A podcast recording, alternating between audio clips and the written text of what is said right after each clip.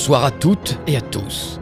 Je suis Dan et vous écoutez Creepy Story, épisode 39. Pour cet épisode, je vous propose deux histoires inédites que j'ai écrites pour vous. Et la lecture, une fois n'est pas coutume, d'une nouvelle que j'adore tout particulièrement. Vous êtes prêts? Parfait. Commençons donc avec la première histoire que j'ai écrite pour le concours Inktober 2021 et que j'ai intitulée Le nœud.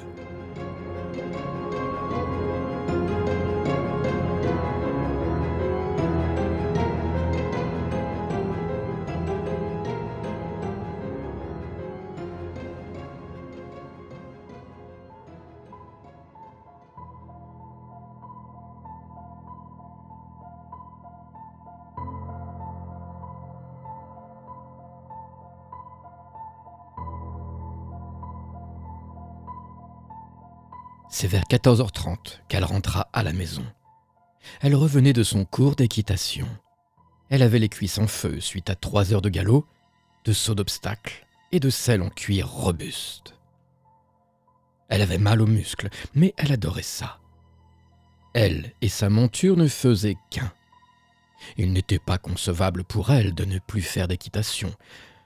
Elle avait acheté le haras dans lequel elle passait beaucoup de temps. Son financier de mari était très souvent en voyage d'affaires. Il était riche, très riche. Elle vivait la grande vie grâce à lui.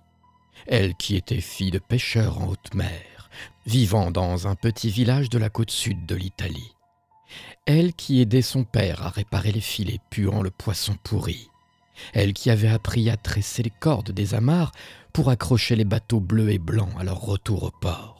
Lui était de passage dans la marina de son petit village pour y passer un week-end à bord de son immense yacht avec quelques amis aussi riches que lui. Il la croisa à une terrasse de café du port, et ce fut un coup de foudre réciproque. Deux ans plus tard, leur mariage fut royal, comme dans les films les plus fous et majestueux. Elle était la princesse aux pieds nus et lui le prince argenté au sourire parfait. Et même après toutes ces années de vie de luxure, elle était toujours amoureuse de lui. Lorsqu'elle voulut monter à l'étage pour prendre une douche, un petit bruit attira son attention. Elle s'arrêta en haut des escaliers pour tendre l'oreille et se focaliser sur ce qu'elle reconnut comme un grincement. Elle chercha d'où pouvait bien venir ce bruit. Elle se rendit dans chacune des dix chambres du premier étage de l'immense maison qui en comportait trois. En vain. Pas la moindre idée d'où venait ce grincement régulier. Au bout de dix minutes, elle perdit patience et commença à s'énerver, irritée par le grincement constant et continu qui lui pourrissait sa journée. Elle décida de laisser tomber pour le moment et de prendre sa douche. Le grincement était à présent gravé dans son cerveau. Elle l'entendait même avec le bruit de l'eau sortant du puissant jet du pommeau de douche. Elle se sécha et sortit de la grande salle de bain de marbre et se dirigea vers son dressing de dix mètres carrés, construit pour elle sur mesure. Lorsqu'elle ouvrit les deux larges portes pour aller chercher des vêtements adéquats, elle tomba nez à nez avec le corps sans vie de son mari, pendant tristement au bout d'une corde accrochée solidement au lustre du dressing et se balançant aléatoirement en faisant un bruit lugubre. Un grincement sordide bruit dû au frottement des fibres de la corde qui lui marquait les chairs au niveau du cou, brisant son pharynx, fracassant sa trachée, écrasant ses cervicales. Elle essaya de hurler, mais jamais le son ne sortit. Elle remarqua sous les pieds du pendu, baignant à moitié dans une flaque d'urine et d'excréments, des papiers et d'autres documents où elle pouvait apercevoir les mots ruine, banqueroute, Mauvais placement, fraude, escroquerie, redressement, contrôle fiscal. Quelle ironie, n'est-ce pas? Quand on sait que c'est elle qui a appris à son mari, comme son père l'a fait jadis avec elle sur son bateau, à faire, à confectionner de solides, résistants et parfaits nœuds.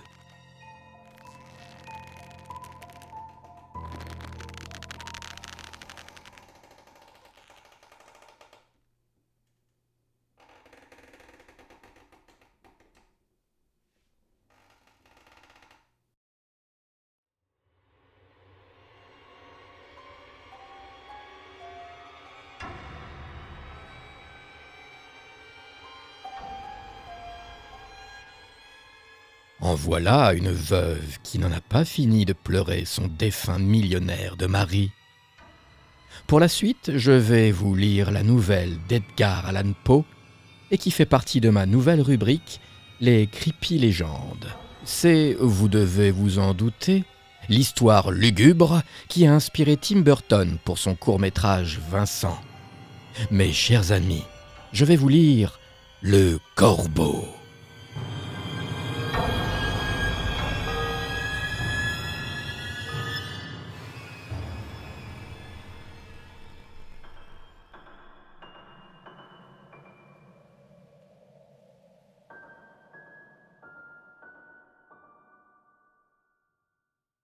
Une fois, sur le minuit lugubre, pendant que je méditais, faible et fatigué, sur maintes précieux et curieux volumes d'une doctrine oubliée, pendant que je dodelinais de la tête, presque assoupi, soudain il se fit un tapotement, comme de quelqu'un frappant doucement, frappant à la porte de ma chambre. C'est quelques visiteurs, murmurai-je, qui frappent à la porte de ma chambre. Ce n'est que cela et rien de plus. Ah, distinctement, je me souviens que c'était dans le glacial décembre, et que chaque tison brodait à son tour le plancher du reflet de son agonie. Ardemment, je désirais le matin. En vain, m'étais-je efforcé de tirer de mes livres un sursis à ma tristesse. Ma tristesse pour ma Lénore perdue, pour la précieuse et rayonnante fille que les anges nomment Lénore, et qu'ici on ne nommera jamais plus. Et le soyeux, triste et vague bruissement des rideaux pourprés me pénétrait, me remplissait de terreurs fantastiques, inconnues pour moi jusqu'à ce jour. Si bien qu'enfin, pour apaiser le battement de mon cœur, je me dressai, répétant Ces quelques visiteurs qui sollicitent l'entrée à la porte de ma chambre, quelques visiteurs attardés sollicitant l'entrée à la porte de ma chambre, c'est cela même, et rien de plus. Mon âme, en ce moment, se sentit plus forte, n'hésitant donc pas plus longtemps. Monsieur, dis-je, ou Madame, en vérité j'implore votre pardon, mais le fait est que je sommeillais, et vous êtes venu frapper si doucement, si faiblement. Vous êtes venu taper à la porte de ma chambre, qu'à peine étais-je certain de vous avoir entendu. Et alors j'ouvris la porte toute grande, les ténèbres, et rien de plus. Scrutant profondément ces ténèbres, je me tins longtemps plein d'étonnement, de crainte, de doute, rêvant des rêves qu'aucun mortel n'a jamais osé rêver. Mais le silence ne fut pas troublé, et l'immobilité me donna aucun signe, et le seul mot proféré fut un nom chuchoté. Lénore, c'était moi qui le chuchotais, et un écho à son tour murmura ce mot. Lénore. Purement cela, et rien de plus. Rentrant dans ma chambre et sentant en moi toute mon âme incendiée, j'entendis bientôt un coup un peu plus fort que le premier.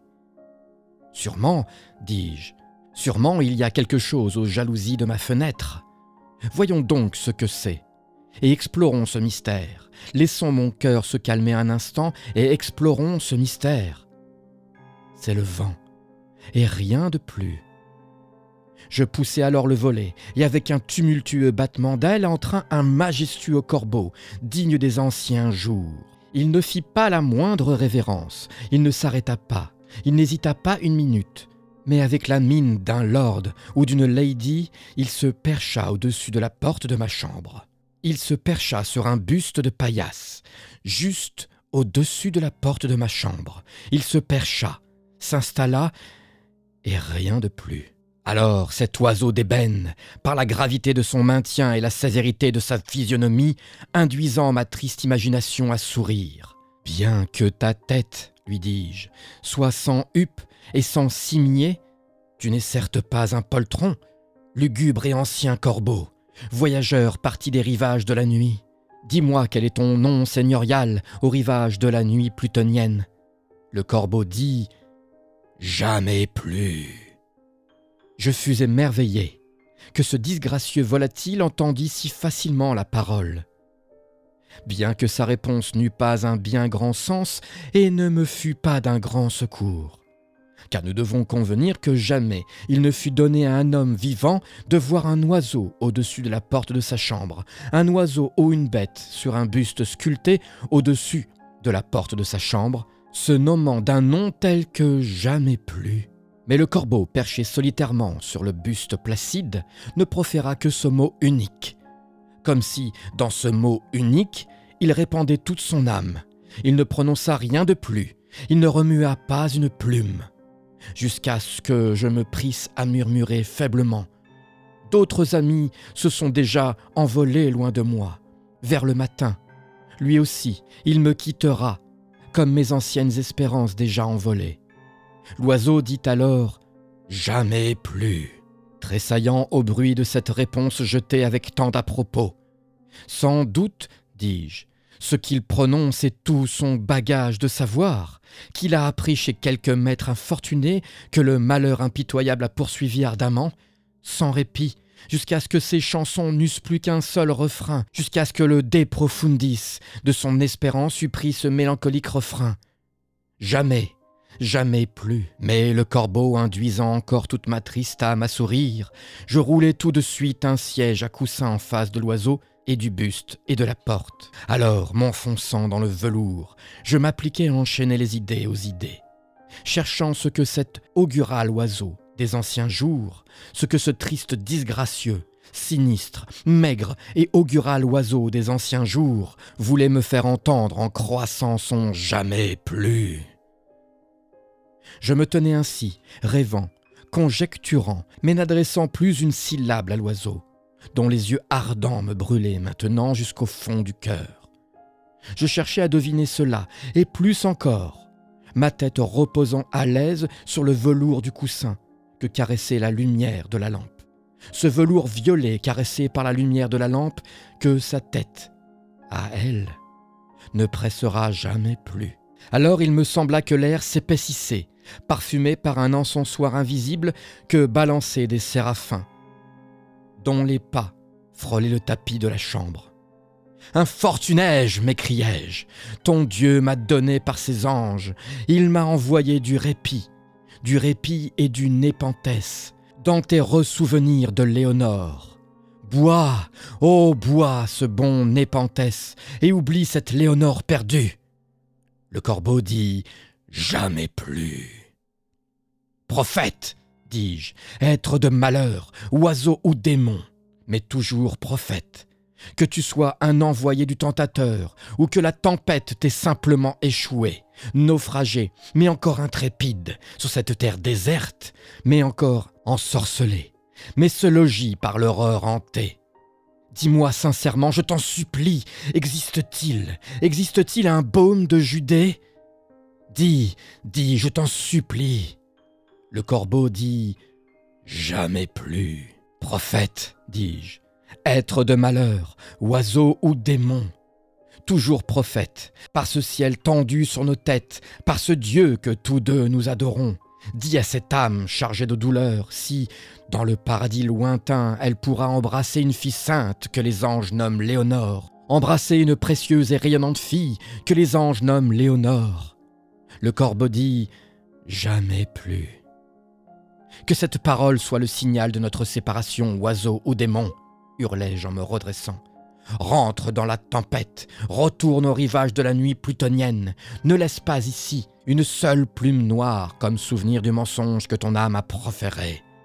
Laisse ma solitude inviolée, quitte ce buste au-dessus de ma porte, arrache ton bec de mon cœur et précipite ton spectre loin de ma porte. Le corbeau dit Jamais plus. Et le corbeau immuable et toujours installé, toujours installé sur le buste pâle de paillasse, toujours au-dessus de la porte de ma chambre. Et ses yeux ont toute la semblance des yeux d'un démon qui rêve, et la lumière de la lampe, en ruisselant sur lui, projette son ombre sur le plancher. Et mon âme, hors du cercle de cette ombre qui gît flottante sur le plancher, ne pourra plus s'élever Jamais plus.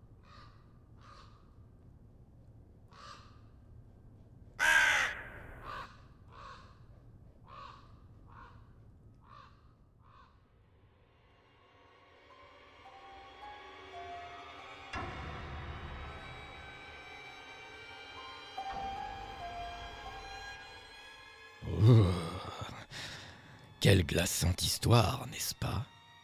Passons à présent à la troisième et dernière histoire de la nuit. C'est un véritable exercice de style que vous vous apprêtez à entendre.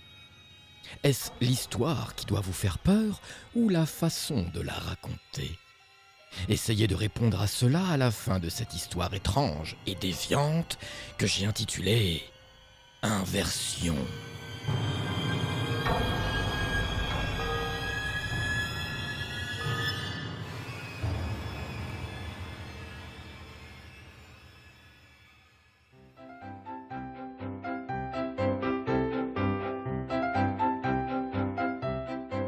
Les médias l'avaient surnommé le tueur sanguinaire, le boucher fou, le dépeceur. Il s'appelait Henri, simplement Henri, juste Henri. Il avait le cursus normal pour ce genre de malade mental. Une mère omniprésente et castratrice, une timidité maladive, un besoin de faire souffrir les gens autour de lui, une addiction pour la torture des petits animaux, des enfants et des femmes. Il avait développé un goût prononcé pour le cannibalisme, surtout avec la chair des personnes âgées. Hum, un délicieux et tendre steak de centenaire. Henri avait commencé à l'âge de 6 ans. Il recueillait les animaux égarés dans son quartier et les démembrait sans une once de pitié. Puis il s'attaqua à ses petits camarades et poursuivit avec les filles qu'il fréquentait au lycée. Quelle horrible personne, n'est-ce pas? Il tua sa mère à l'âge de 23 ans. Et oui, passage obligé lorsqu'on a une réputation médiatique de tueur psychopathe. Et puis il continua à tuer encore et encore femmes, hommes, enfants, vieillards, jusqu'au jour où la police a réussi à le trouver. Ils se sont rendus à son adresse. Ils étaient environ 30 hommes, armés jusqu'aux dents pour l'arrêter, lui mettre les menottes et l'emmener devant une cour pour être jugé. Lui, il savait qu'ils arrivaient pour lui. Il le sentait au plus profond de ses intestins, brûlant de rage et de fureur. Il pensait être tranquille, pouvoir continuer à assouvir son besoin de tuer, d'ôter la vie ou de torturer. De l'autre côté de sa porte, il se préparait à utiliser un bélier pour forcer l'entrée. Le premier coup ne fit que du bruit. Les suivants commencèrent à fendre le cadre de la porte. Henri en profita pour aller se cacher dans son armoire, spécialement conçue pour pouvoir s'enfermer dedans solidement. Il resta là alors que les agents en armure de Kevlar noir pénétraient dans l'appartement. Quatre d'entre eux vomirent en entrant. L'air poisseux et nauséabond y était pour beaucoup.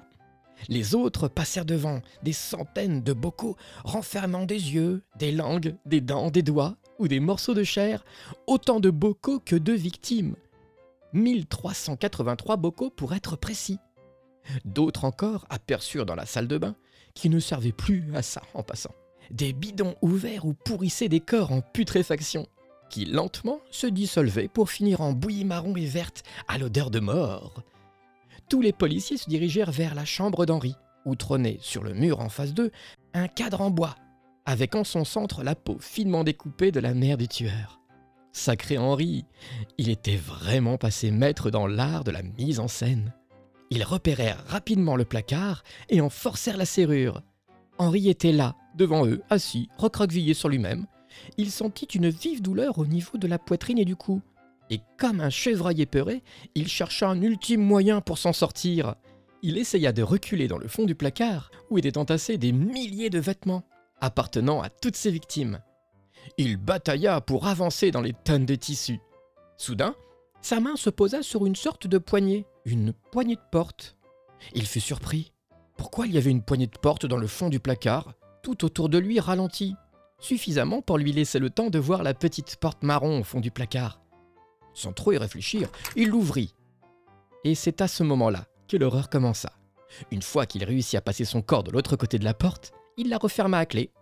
Et la clé disparut aussitôt, en tombant en une poussière dorée. Il se releva et put apercevoir tout autour de lui un vaste décor baigné de lumière, de vallées vertes, de ruisseaux bleu clair où nageaient des poissons turquoises, au-dessus de lui, un ciel aux couleurs vanille, accentué de délicats nuages roses-orange à l'aspect duveteux. Il faillit faire un malaise devant cette débauche de couleurs et de douceur. Sa tête tourna, lui faisant perdre l'équilibre. Il tituba jusqu'à la petite rivière. Il se mit à genoux et s'aspergea d'eau pour se rafraîchir. Il en eut soudain haut le cœur quand il sentit le goût bubblegum de l'eau. Il vomit des litres de sirop de fraises épais et sucré. attiré par le sucre sortant de sa bouche, un troupeau de licornes à la crinière arc-en-ciel accourut. Pour laper le rejet de l'homme à genoux, il poussa un cri d'effroi à la vue de ces créatures légendaires. Il s'enfuit à travers les vallées d'herbes fraîches et de fleurs de toutes les couleurs. Il traversa un champ de barbe à papa et faillit s'ensevelir dans un marais de pop-corn au caramel.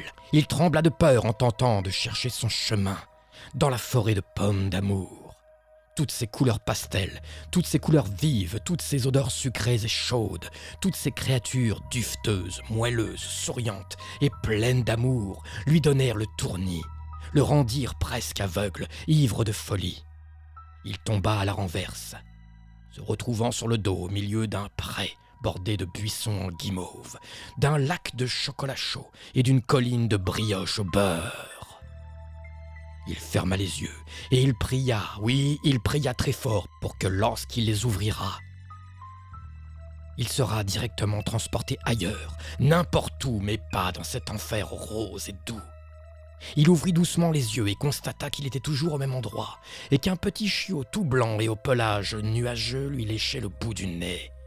Il poussa un cri de terreur, un cri qui dura longtemps, très longtemps un cri que les infirmiers de l'asile entendirent, qui leur glaça le sang pendant plus d'une semaine. Un cri à moitié étouffé par les murs blancs et matelassés de sa cellule capitonnée, les bras attachés dans le dos et l'estomac rempli de cachets de pilules et de gélules qui le rendaient amorphe, mou et docile, et qui lui faisaient voir des choses différentes, des choses douces, plus calmes que ce qu'il avait habituellement dans la tête, des choses qui seraient dans son esprit pour les restants de ses jours. Un rêve doux pour certains, mais un enfer sans fin pour lui.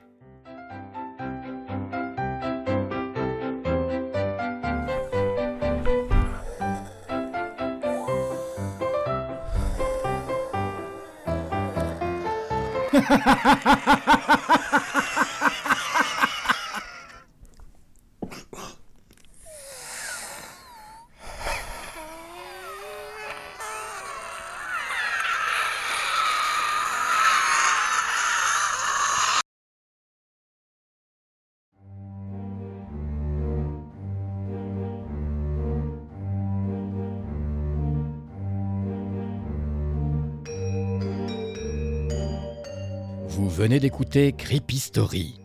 Ce podcast est écrit, enregistré, monté et produit par moi, Dan, via la sentence prod. Si mes histoires vous ont plu, alors n'hésitez pas à les partager avec vos amis ou votre famille. Ça donnera au podcast plus de visibilité. Vous pouvez retrouver tous les épisodes de leur sortie sur toutes les plateformes d'écoute de podcast, telles que Apple Podcast, Deezer, Spotify, Podcast Addict, Google Podcast, Castbox, Overcast ou encore. Vous pouvez me laisser une note et un petit commentaire sur Apple Podcast ou Podcast Addict. Je dois vous avouer que ça me fait toujours plaisir. Retrouvez-moi sur les réseaux sociaux Facebook, Podcast Creepy Story, et sur Instagram, the Creepy je vous donne rendez-vous dans 15 jours pour l'épisode 40 de Creepy Story. Un épisode qui mettra fin à la saison 2 pour laisser place en janvier 2022 à la saison 3. Une saison qui, je l'espère, vous déstabilisera et qui, cette fois, c'est sûr, vous empêchera de dormir tranquille. en d'autres termes, vous ne pourrez plus fermer l'œil de la nuit.